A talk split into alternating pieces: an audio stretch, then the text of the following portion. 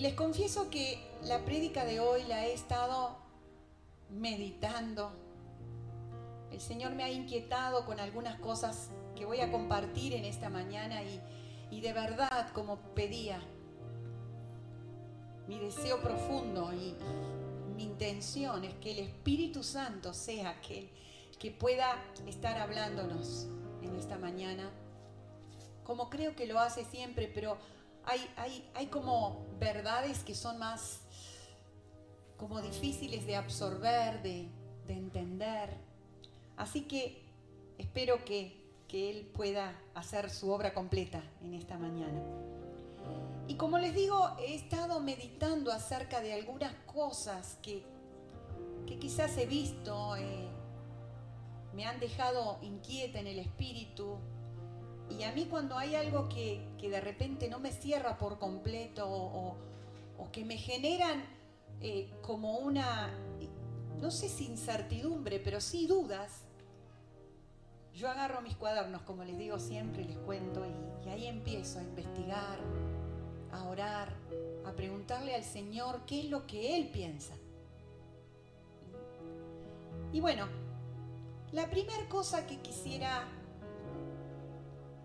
compartir, hablar, considerar en esta mañana, que hay una diferencia en que nosotros seamos personas que tengamos información y personas que, que tenemos conocimiento. Hay una diferencia en ser informados que tener conocimiento. Tranquilos, no desesperen, déjenme que desarrolle un poco. Por supuesto que el conocimiento está relacionado con la información, pero en una era de, ¿no? de la, era de la información, como se dice ahora, tenemos mucha facilidad para acceder a la información, ¿no? tenemos este, bueno, dejé, lo iba a traer acá el teléfono para no hacer la demostración, apretamos un botón y accedemos rápidamente a una información. Ponemos una palabra sobre algo y ¡uh! aparece un montón ¿no? de información. ¿Qué es la información? ¿O qué nos proporciona la información? La información nos proporciona datos, estadísticas, nos informa teorías, opiniones, apreciaciones. La información nos cuenta todo lo que se ha investigado sobre temas. O sea, podemos acceder a, saber, al saber. Saber, bueno, lo que nos interesa, lo que nos preocupa, lo que necesitamos, informarnos. Nos informamos también, obviamente, por otros medios, nos informamos, bueno, a través de la televisión, que repetidas veces nos dan ¿no? datos, nos cuentan. También nos informamos o, la, o la, la, información llega a través del, del tú a tú, ¿no? También nos informamos por lo que nos dicen otros, por los que nos cuentan otros, por los que nos comentan otros. También hay una información que llega, y en este momento uno la ve, a través de series, ¿no? de películas, a través de, de, lo, que, lo que se está gestando ¿no? en, en todo el medio de, de recreación ¿no? También nos informan y también nos tratan de dar datos, opiniones, como, como hasta de forma no tan directa, sino indirecta, ¿no? Para que eh, esos datos, esas opiniones, eh, eh, esa información vaya llegando a nuestro cerebro y quede ahí. ¿no? Se dice que creo que, me olvidé de anotarlo, pero si una si un dato se repite más de mil veces, ya uno lo empieza a tomar como verdadero por su repetición. Entonces, eso es información, llega a través de varias cosas. Pero no siempre la información cambia algo de nuestra vida. cuántas cosas hemos sabido, cuántas cosas hemos estudiado, cuántos datos hemos recibido al transcurso de nuestra vida que no han cambiado en absoluto nada de lo que pensamos, somos, accionamos, porque eso es información. La Biblia habla en Oseas capítulo 4, mi pueblo perece por falta de conocimiento. Decimos que para, para entender un versículo tenemos que saber el contexto y la realidad en la cual se dijo ese, esa palabra, ese versículo. Cuando el Señor, que fueron palabras de Dios, dijo, mi pueblo está perdiéndose, se está, ¿no? pereciendo, está eh, yendo por un camino que no es el correcto, porque le faltó conocimiento, es interesante porque el pueblo ya tenía una trayectoria, el pueblo de Dios ya tenía trayectoria en Dios, en el conocimiento de Dios, conocimiento de saber que había un Dios.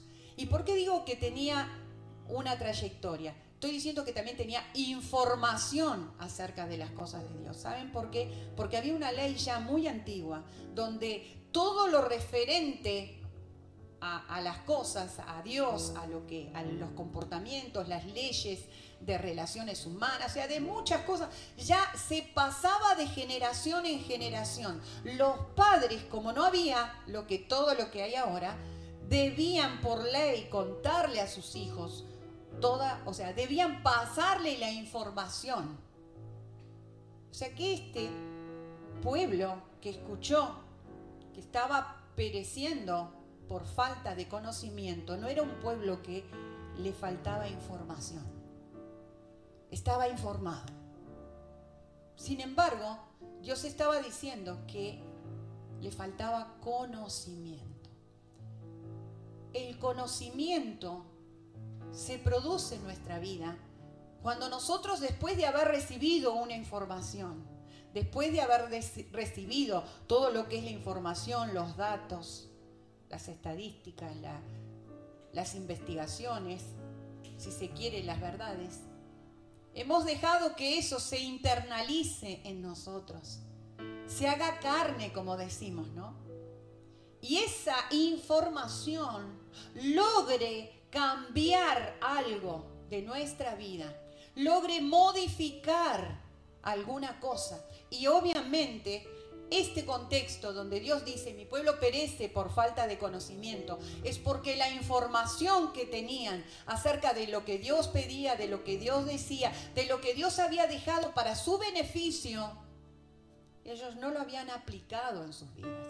Ellos no habían eh, usado esa información para que sus vidas cambiaran, para que sus vidas no perecieran. Y lean el capítulo 4 de Oseas en su contexto, en todas las cosas que después sucedió a ese pueblo que tenía buena información, que sabía muy bien cómo eran las cosas, que sabía lo que Dios había hecho, lo que Dios había manifestado, lo que Dios había pedido de ese pueblo, lo, que Dios les había pedido a ellos. Sin embargo, lo tenían en un conocimiento, nada, perdón, una información, no una experiencia. La diferencia entre conocimiento e información es que el conocimiento llega a ser tu experiencia. Produjo un cambio en tu vida. ¿Cuántas veces? Y a mí, no me, eh, o sea, podía entender esto. ¿Cuántas veces hemos nacido dentro de una iglesia? Nos hemos criado escuchando, recibiendo información de lo que es Dios, de, qué es lo que pide Dios de nosotros. Eh, hemos leído la Biblia, podemos repetir la Biblia de memoria, podemos, en el mejor de los casos, ¿no? Podemos contarle a todos lo que dice, las historias, repetimos historias bíblicas de que hemos escuchado desde, pequeños. Pero esa información que hemos recibido no se ha convertido en un conocimiento, porque no ha modificado cosas importantes, esenciales de nuestra vida, cosas que deben ser modificadas, cosas que deben cambiar para que nosotros no perezcamos, para que nosotros, o sea, no quedemos en el camino, para que nosotros después, como dice, la palabra en el Nuevo Testamento, después de haber sido heraldo para muchos, después de haberle contado a muchos las cosas que, que Dios hizo, que Dios, ¿no? Después de haber enseñado esas cosas, nosotros perezcamos, nosotros no haya podido esa, eso que aprendimos o que escuchamos o que leímos o que ¿no? buscamos en internet o donde sea, eh, haya modificado nuestra vida. El conocimiento también es algo que queda guardado como, como una verdad en nuestro pensamiento ese conocimiento que ha sido absorbido y ha sido entendido y ha sido aplicado en nuestra vida, queda como una verdad que cuando es una verdad que hemos entendido y aplicado, es una verdad que nadie puede quitar de nuestra vida. La Biblia dice en Romanos 12, no os conforméis a este siglo sino transfórmense por medio de la renovación de vuestro entendimiento. Cuando una información queda solamente como información, quizás va a pasar el tiempo y por más que la recuerde, no modificó mi entendimiento. Entonces yo no puedo ser transformado. La Biblia dice que yo voy a ser transformado, yo voy a ser cambiado cuando vaya, se transforme mi entendimiento de las cosas. Cuando yo logre saber realmente cómo son las cosas. ¿Cuál es la verdad de Dios para mi vida? Esa es la verdadera transformación que va a ocurrir en mí. No es cuando yo tengo una información nada más es cuando esa información ha modificado mi entendimiento. La Biblia dice que si nosotros somos, no, hemos logrado entender cuál es la verdad, nosotros vamos a ser llevados por la, la doctrina que salga en el momento, ¿no? Por estratagema de hombres que para engañar emplean con astucia las artimañas del error. Hay el ser humano guiado por el enemigo, por supuesto que siempre va a alargar una doctrina nueva para modificar la verdad, para que esa, esa doctrina que después es, como digo, tirada por todos los medios para llegar a la mente del ser humano,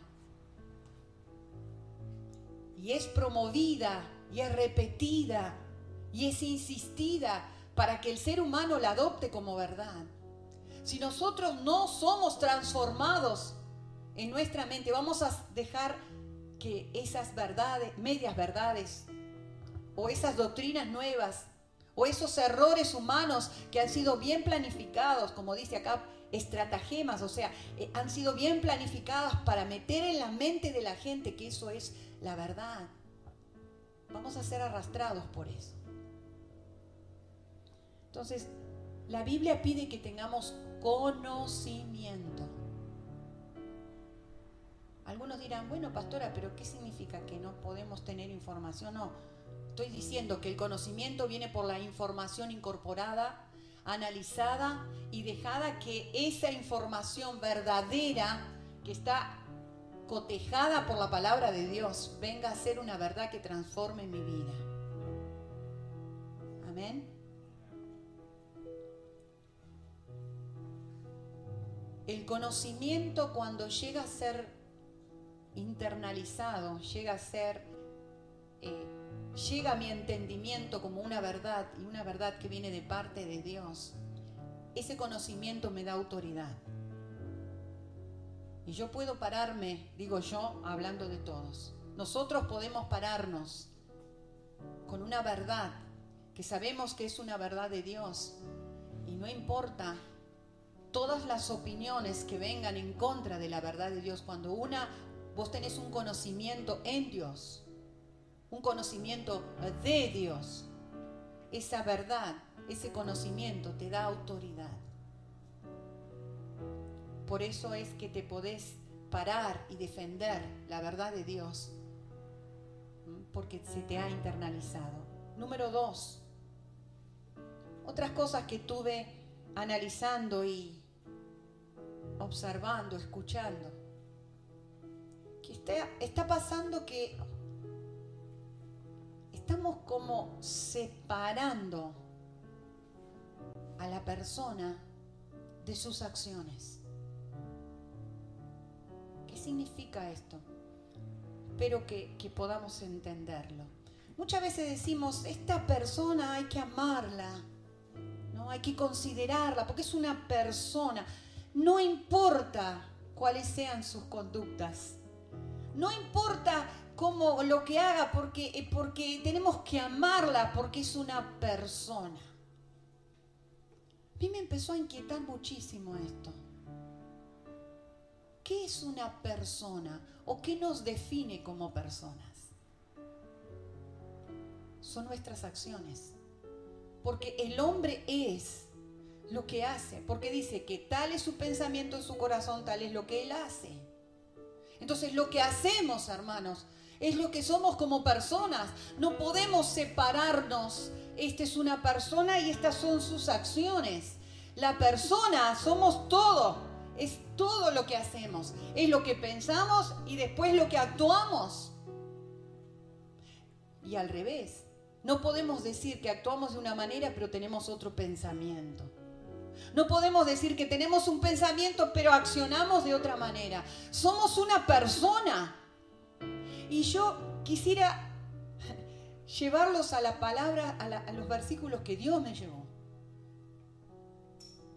El Señor me hizo esta pregunta. ¿Por qué murió Jesús? ¿Por qué cosas murió Jesús? Y algunos dirán, y bueno, murió por amor a nosotros, ¿no? Murió porque nos amaba. Y yo les, les digo, todo esto lo tengo anotado y les puedo asegurar que a mí también me generó unas, muchas preguntas que fui anotando.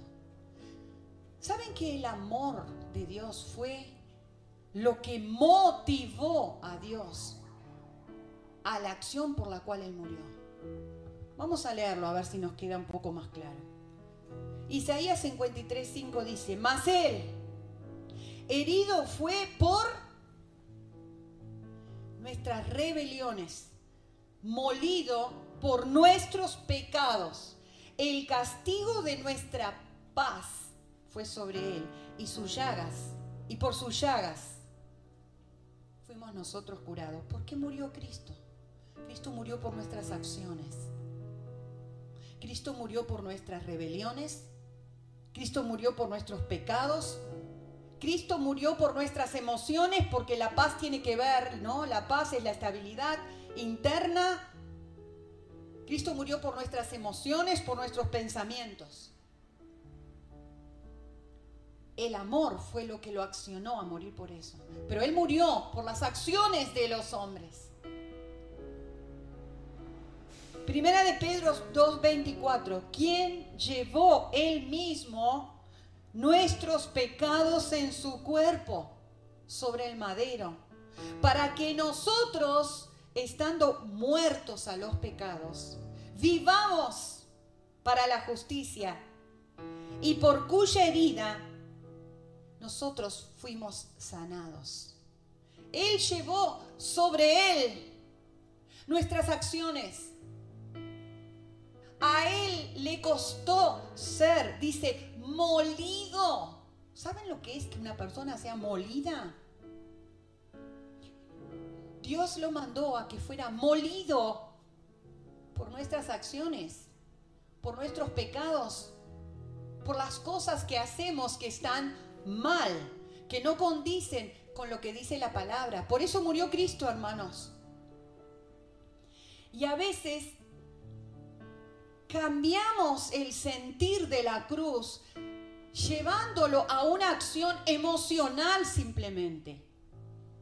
Lo llevamos diciendo, y bueno, Él fue a la cruz por amor, sí, esa fue el motivador, eso fue lo que motivó. Pero en realidad, la obra de la cruz fue por nuestras acciones. ¿Cómo podemos nosotros, los seres humanos, cambiar y, y separar la persona de sus acciones si Cristo murió por sus acciones? Cristo murió para que estas acciones fueran modificadas, para que lo que nosotros o, lo que a nosotros nos separaba de Dios, lo que a nosotros nos hacía distante, porque se acuerdan cuando dije que prediqué sobre como el corte circuito, Dios es es amor, no tiene amor. Dios es amor. Es diferente ser algo que tener algo.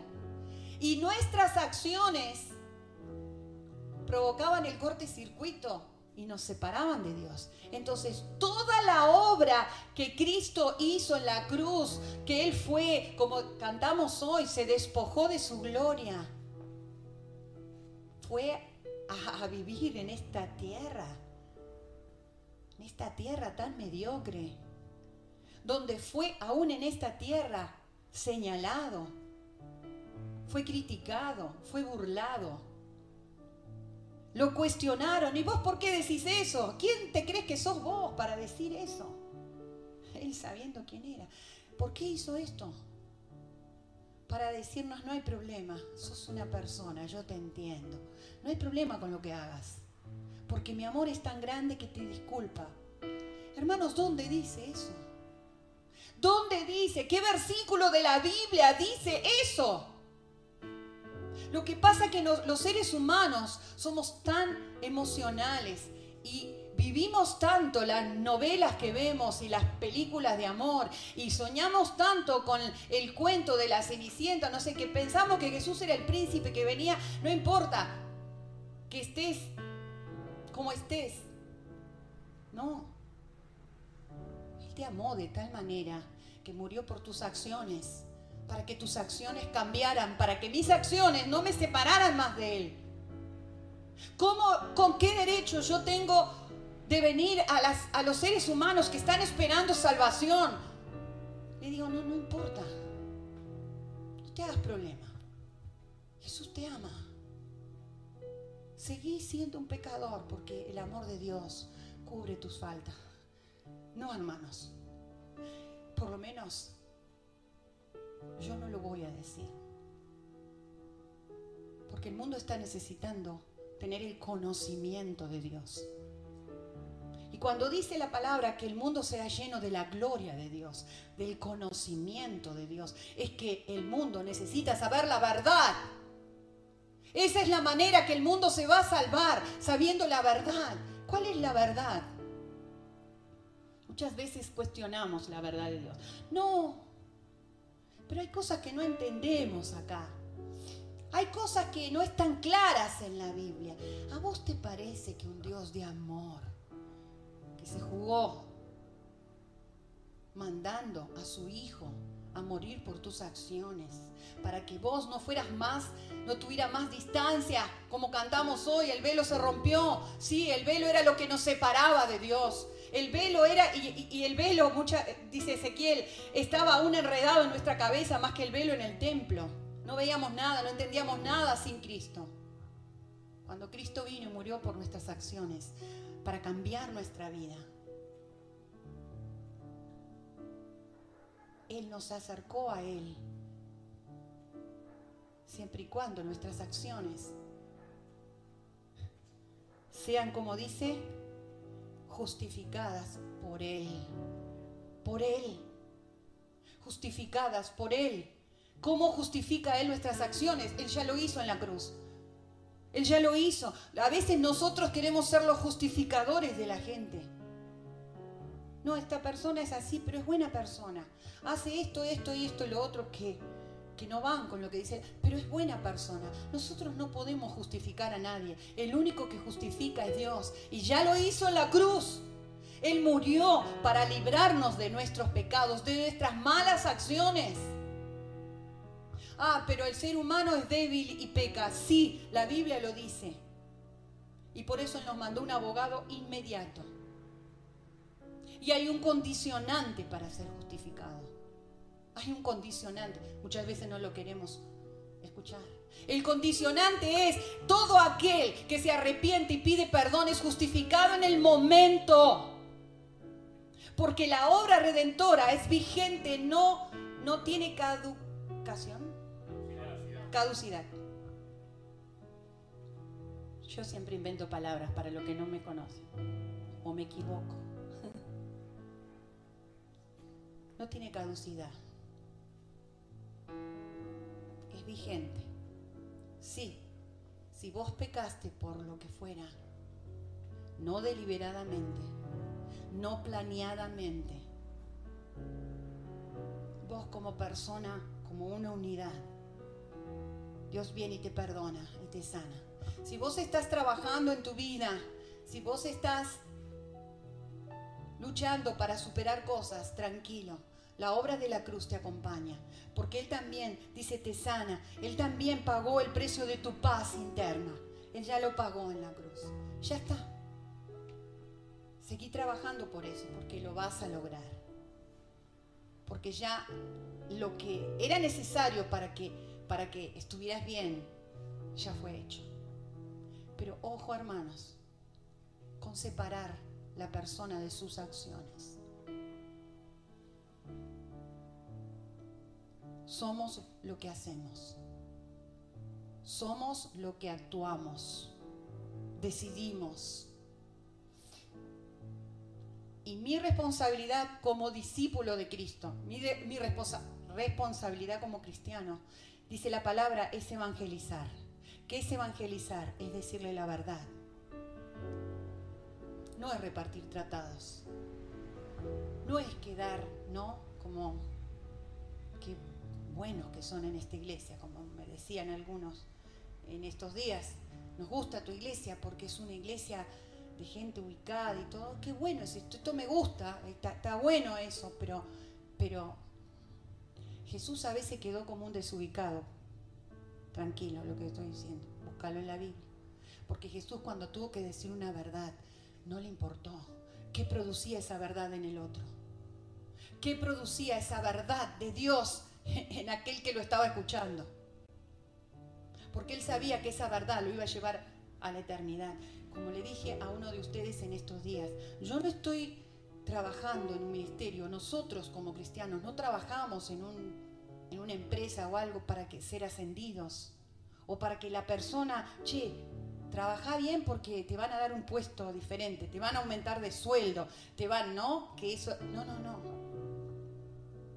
El cristiano, ya sea el pastor o, todos, trabajamos para que la persona se vaya a la eternidad. Porque hermanos, después que te vas de esta vida, no hay retorno. No hay retorno.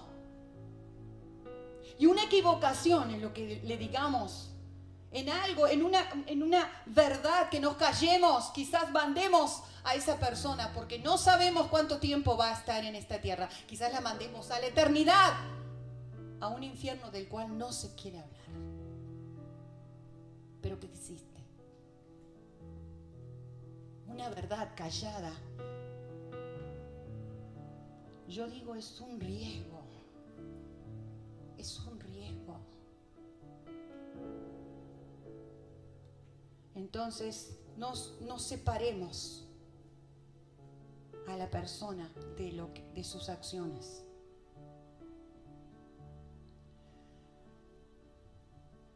Juan 3:17 dice, porque no envió Dios a su Hijo al mundo para condenar al mundo. Oh, no, no. Por supuesto que no.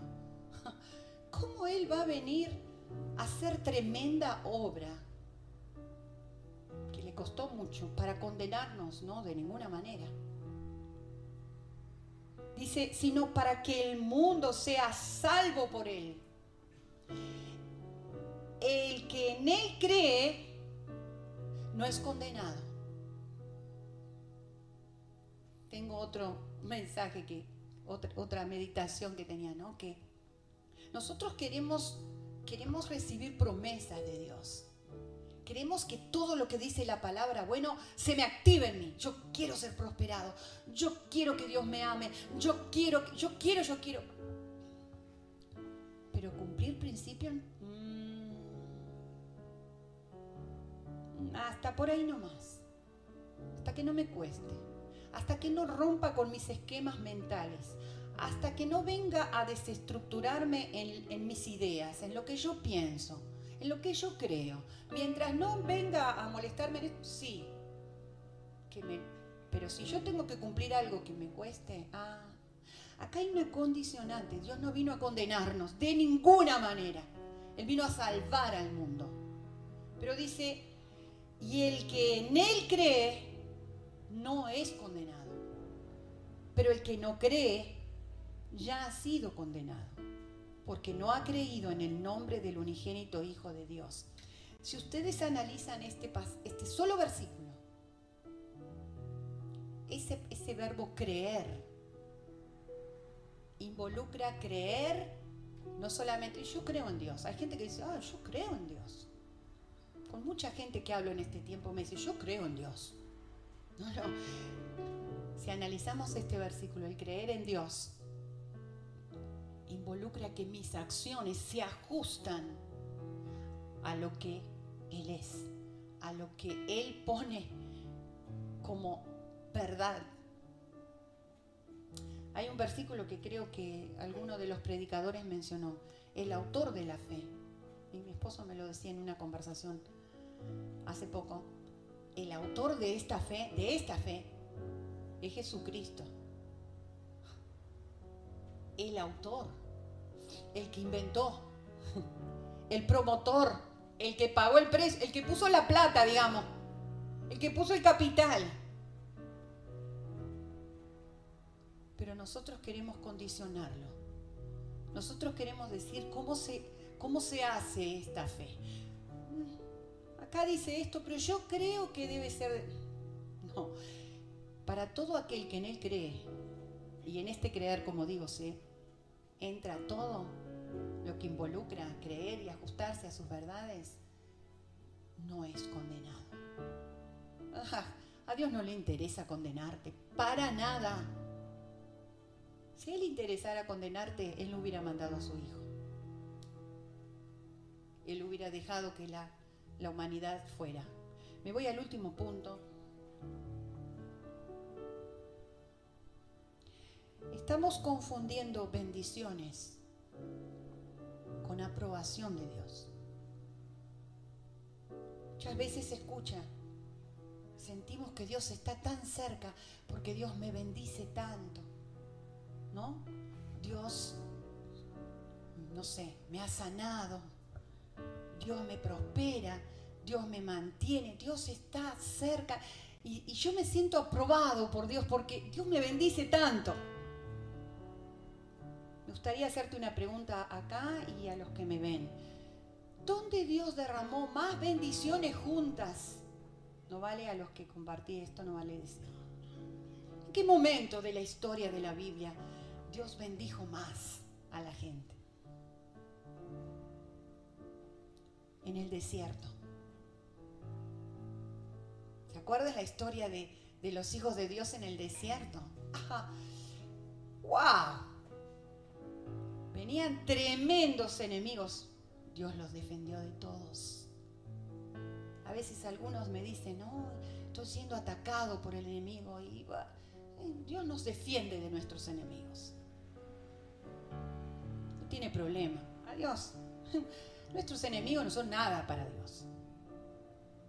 Si Dios pudo con sus enemigos, si Dios pudo con su enemigo principal y lo derrotó, no va a poder con nuestros enemigos. Tranquilo. Dios los libró de sus enemigos. Dios le mandó la nube porque, uy, la sensación, Dios, Dios le dio aire acondicionado, hermanos. Nosotros algunos quizás podemos pagar uno. ¿eh? Dios le dio el aire acondicionado para todo el desierto. Era importante, para Dios sí. Dios le dio las codornices, Dios le dio el maná. Dios los mandaba de shopping todos los días porque dice que la ropa no se les estropeaba. Andaban con ropa nueva todos los días. ¡Oh, Señor, qué bendecidos que somos! ¿Aprobados? ¿Estaban cerca ellos de Dios? Hermanos de toda esa generación, que eran miles y miles bendecidos cuidados, alimentados, prosperados. Uy, Dios está conmigo porque, uh, miren cómo me han bendecido en mi trabajo.